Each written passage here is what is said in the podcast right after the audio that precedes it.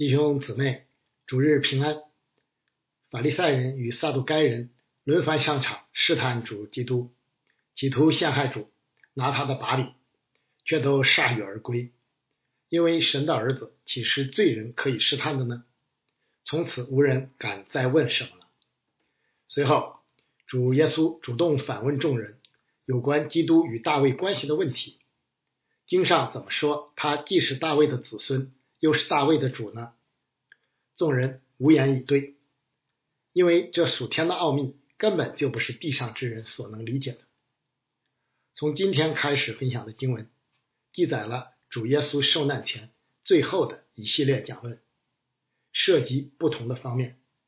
第一个就是提醒门徒要防备文士，就是那些假冒为善之人的代表。分享之前，我们先一同祷告。天父，感谢你启示了你的话语，叫我们可以查验何为你善良、纯全、可喜悦的旨意。以下的时间，恭敬的仰望，交托在主的手中，求主将那赐人智慧和启示的灵大大的赏给我们，开启我们，光照我们，好叫我们看出你话语当中的奇妙。主啊，假冒为善，始终使我们。面临的网罗，也是一个金钱生活的大地。为此，求你借着今天的经文向我们说话，好使我们以心灵和诚实来敬拜主。听我们的祷告，奉主耶稣基督的名，阿门。呃，假冒为善就是内外不一，心口不一，言行不一。这样的人说的是一套，做的却是另一套；心里想的是一套，外表显明出来的又是一套。从古至今，国内国外，以致教会内外，这样的人都不少见。我们不仅大都遇见过，而且有时候自己就是这样的人。主在这里通过对文士和法利赛人的谴责，提醒门徒。就是要警戒他们，时刻警醒，不要落入同样不要同样落入假冒为善的网络。我们的神既是信实的，作为神的儿女，我们也应当是诚实的。从亚当犯罪开始，罪人就企图掩饰自己，好使自己外表看起来光鲜亮丽。越是有一定的职分、地位或影响力的人物。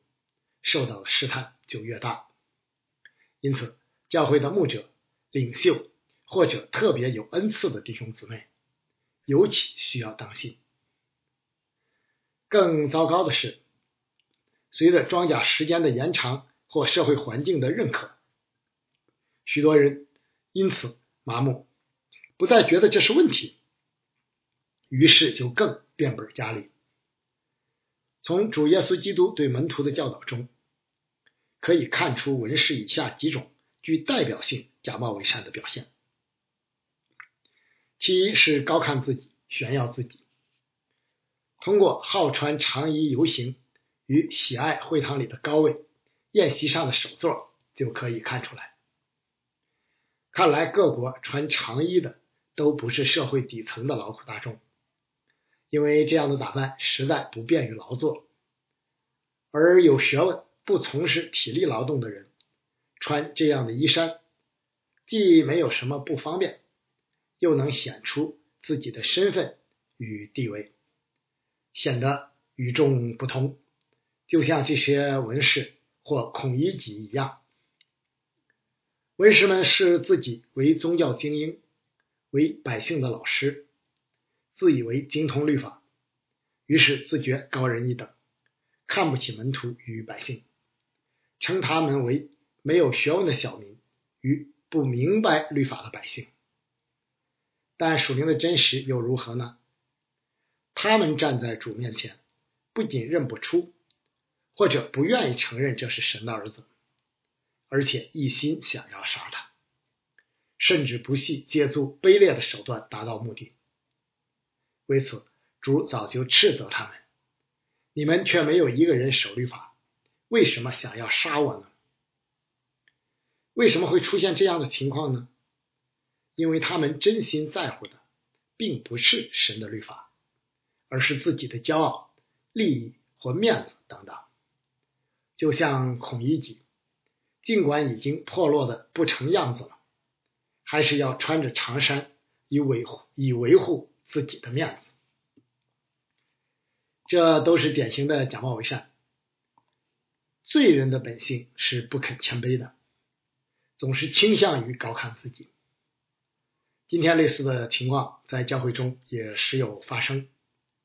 有人以自己神学院的博士学位为傲，有人以受某位名牧施洗为傲，也有人以自己信主与服侍的资历为傲，总想以这些外在的东西引起众人的注意。有时你听人分享见证，总感觉不是在荣耀主。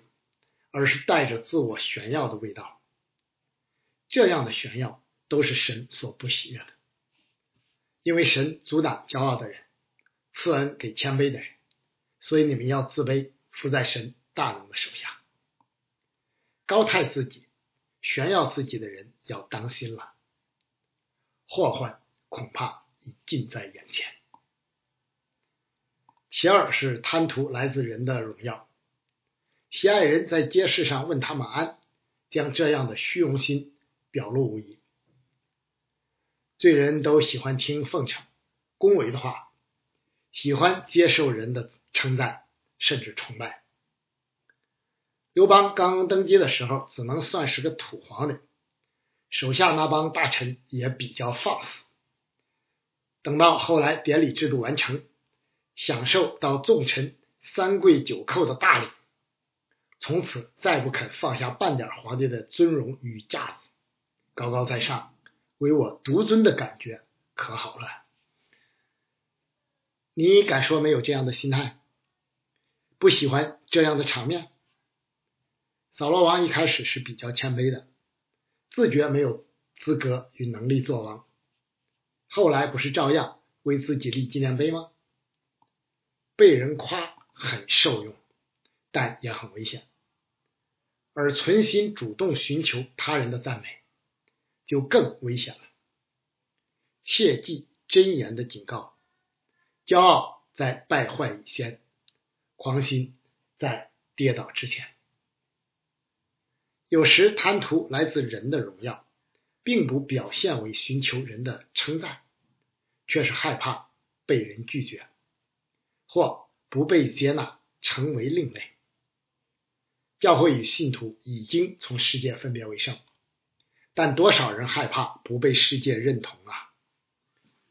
每当看到或听到某某名人又信主了的消息，都让我颇有些感慨与无奈。不是不希望这样的事发生，而是总能从说者的言谈举止间读出一种拉大旗的味道。这个世界追求名人效应。于是各路神仙各显其能，教会也要借助这些吗？总要记得使徒保罗的教导：我们若靠基督只在今生有指望，就算比众人更可怜。求主怜悯我们，能以属天的身份为傲，看世上的万事如粪土。其三是虚伪。目的还是为自夸与得人的荣耀。文士在人前的祷告很长，看起来似乎很虔诚，但实质却是表演性的。这就是典型的假冒伪善了。作为专业的宗教人士，文士知道这一类的事最能吸引人的眼球，于是施舍时在前面吹号，祷告刻意在十字路口。进食时把脸弄得难看等等，但主耶稣在教导撒玛利亚妇人时，却明明的说：“那真正拜父的，要用心灵和诚实拜他，因为父要这样的人拜他。”虚伪的表演不仅与神的本性完全不相容，而且打着神的旗号，就是妄称神的名了，我们一定要竭力逃避。敬拜、祷告、服侍、弟兄彼此相爱等等，重在真诚，容不得虚情假意。这个时代太虚假了。前几年流行一个词叫“人设”，就很能说明问题。真诚的人还用得着人设吗？虚伪的人才要乔装打扮，因为他不敢，也不愿意让人看见那个真实的自己。教会既分别为圣，就不要与世界混同，真实真诚才合乎圣徒的体统。教会领袖要敬重自己的职分，真诚服侍，不忽悠会众。弟兄姊妹总要真诚相交，用爱心说诚实话。软弱就承认软弱好了，但若是一定要为自己。找属灵的开脱，就与文士一样是假冒伪善了。其次是贪婪。如果说以上三个方面侧重的都是属灵与精神层面的话，那这一个就是直接关乎物质利益了。世界的最后一诫明确宣告：不可贪恋人的房屋，也不可贪恋人的妻子、仆婢、牛驴，并他一切所有的。文士与法利赛人外表看起来敬虔，但骨子里却是贪爱钱财的，其假冒为善显露无遗。使徒保罗说：“贪财是万恶之根。”既然如此，法利呃文士与法利赛人的种种罪恶，乃至最后参与杀害主耶稣，也就不难理解了。无论古时还是现代。寡妇都是社会的弱势群体，他们因为势单力孤、独撑家门，很容易受人欺负，事后往往也找不到说理的地方，这是普遍存在的社会不公现象。但他们却也是神特别看顾的人，正如诗人所宣告的：“耶和华保护寄居的，扶持孤儿和寡妇。”使徒雅各认为，清洁没有玷污的虔诚，不过是看顾在患难中的孤儿寡妇，并且保守自己不沾染世俗。作为律法教师的文士，知法犯法已经非常不堪了，而侵吞的对象竟然是弱势的寡妇，就更令人不齿了。当然，文士们不会明目张胆的行。侵吞之事，一定是利用自己的身份、地位或影响力等，巧取豪夺。作为宗教领袖，骗色骗财的丑闻时有发生，邪教中尤为常见。只是在神的子民中也有这样的事，还是让人很难过的。为此，我们一方面求神怜悯，保守我们不遭遇这样的试探。不趁人之危。另一方面，尽力完善相关制度，加强监督，从而不给仇敌留破口。当以色列人的文士与律法师公然藐视神的律法，犯罪作恶时，神难道会放任不管吗？绝不可能。神是圣洁公义的神，万不以有罪为无罪。同时，经上说。审判要从神的家起手。身为领袖与教师，不仅应带头遵行律法，为民众的榜样，而且应该在民中主持公道。现在却带头犯法作恶，难怪主宣告说，这些人要受更重的刑罚。其实就在不久之前。主已经向那些假冒为善的文士和法利赛人宣告了期货，预言他们怎能逃脱地狱的刑罚呢？又预言你们的家成为荒场，留给你们。这刑罚有属世的，应验于主后七十年圣殿及耶路撒冷的被毁；也有属灵的，将在末后审判时一并应验。因为神的话一句也不会落空。不要自欺，神是轻慢不得的。人种的是什么，收的也是什么。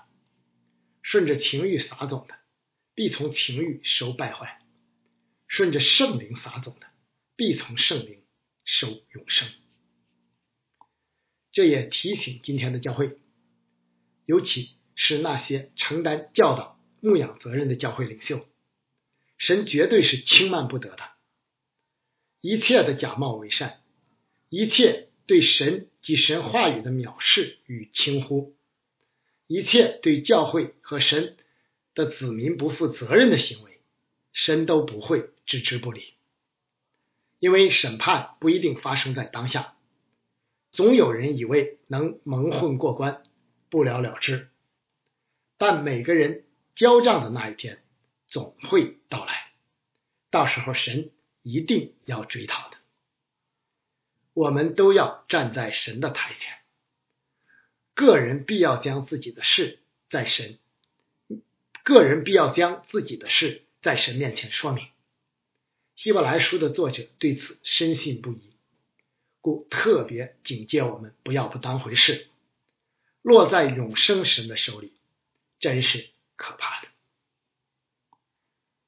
从今天的经文中，我还想引申出三点相关的教训，为的是回应当今的时代，也未把握全备的真理，以免出现偏颇。第一点是，人看人是看外表，但神看人却是。直透内心，而且又与神监察一切，没有什么人或事能瞒得过神。正如诗人所说：“你从远处知道我的意念，你也知，你也深知我一切所行的。仅通过外表，测不透内心，因此难免被蒙蔽。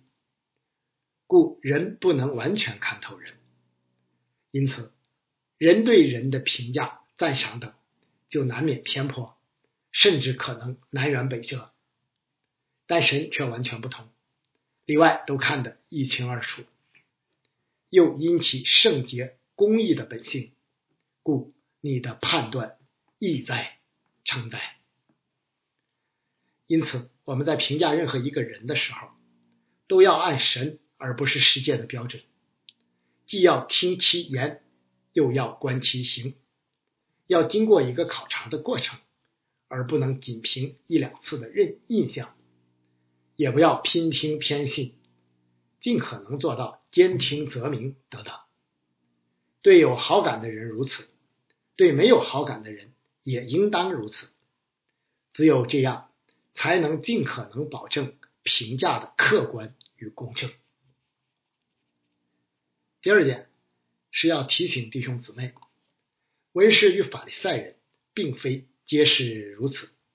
至少归主前的保罗、尼格迪姆、少年官与马可福音中虚心求问主最大诫命的那一位都是真诚的，在行为上是无可指责的。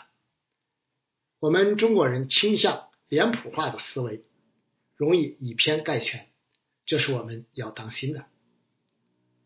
还要记得主耶稣的另一处教导：文士和法利赛人坐在摩西的位上，凡他们所吩咐你们的，你们都要谨守遵行，但不要效法他们的行为，因为他们能说不能行。一个人的见证的确会影响其教导的可信度，但我们还是要尽力学会把人与人所说的话分开，不能盲目的因人废言。如果你的信仰太多的与某个人关联在一起，是非常危险的。一旦那人出现问题，你整个的信仰大厦就很容易倒塌。这其实就是偶像崇拜。对于那些你不喜欢的牧者或者弟兄姊妹所讲所论的，即便他真有问题，只要是合乎圣经的，我们都要接受，不为别的，只因为那是出于神的话。连法老和尼布甲尼撒神都使用，何况是教会的弟兄姊妹呢？愿我们的心是宽广的，灵是清洁通透的。第三是我们要认识到，相对于主耶稣的时候，现今恐怕是走向了另一个极端。文士与法利赛人假冒为善，但至少外在的行为还是可圈可点的，其道德水准相较于今天不知要高过多少。反观我们今天所处的时代，你不觉得太过放肆？连基本的礼义廉耻都维持不住了吗？道德底线一再被击穿，连教会都不能独善其身，正是我们正在经历的不幸，可悲呀！从前所写的圣经都是为教训我们写的，不仅是从正面，有时也从反面。我们责备文士与法利赛人，但不能。由此省察自己，反而沾沾自喜，那可就要与他们一样有祸了。教会是神的家，是圣徒的群体，愿我们靠主警醒。最后，我们以菲利比书二章的一段经文结束今天的正道。这段经文教导我们行事为人的根源，当以基督耶稣的心为心。教会合一的关键。有一样的心思与意念，以及在世界当有的见证，无可指摘，诚实无伪。求圣灵在我们的教会和个人的生命中成就这一切，也愿我们都乐意顺着圣灵而行。所以在基督里，若有什么劝勉，爱心有什么安慰，圣灵有什么交通，心中有什么慈悲怜悯。你们就要意念相同，爱心相同，有一样的心思，有一样的意念，使我的喜乐可以满足。凡事不可结党，不可贪图虚浮的荣耀，只要存心谦卑。个人看别人比自己强，个人不要单顾自己的事，也要顾别人的事。你们当以基督耶稣的心为心，他本有神的形象，不以自己与神同等为强夺的，反倒虚己。取了奴仆的形象，成为人的样子。既有人的样子，就自己卑微，存心顺服，以至于死，且死在十字架上。所以神将他升为至高，又赐给他那超乎万名之上的名，叫一切在天上的、地上的和地底下的，以耶稣的名，无不屈膝，无不口称耶稣基督为主，使荣耀归于父神。这样看来，我亲爱的弟兄，你们既是常顺服的，不但我在你们那里，就是我如今不在你们那里，更是顺服的，就当恐惧战兢，做成你们得救的功夫。因为你们立志行事，都是神在你们心里运行，为要成就他的美意。凡所行的，都不要发怨言，起争论，使你们无可指摘，诚实无伪，在这弯曲背拗的时代。做神无瑕疵的儿女，阿门。在主里纪念所有为主的名征战的兄弟教会牧者和弟兄姊妹们，求主保守祝福他自己的守望教会，阿门。